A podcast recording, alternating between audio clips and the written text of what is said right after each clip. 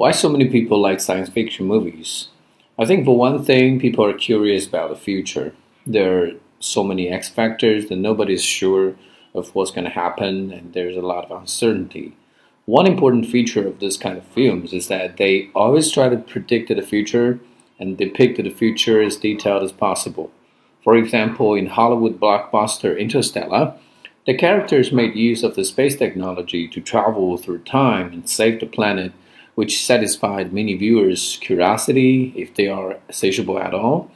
For another, it helps people to escape from their mundane life, which is stressing and a bit boring for some, while watching a science fiction gives people the chance to inspect their lives from a higher or at least a different angle.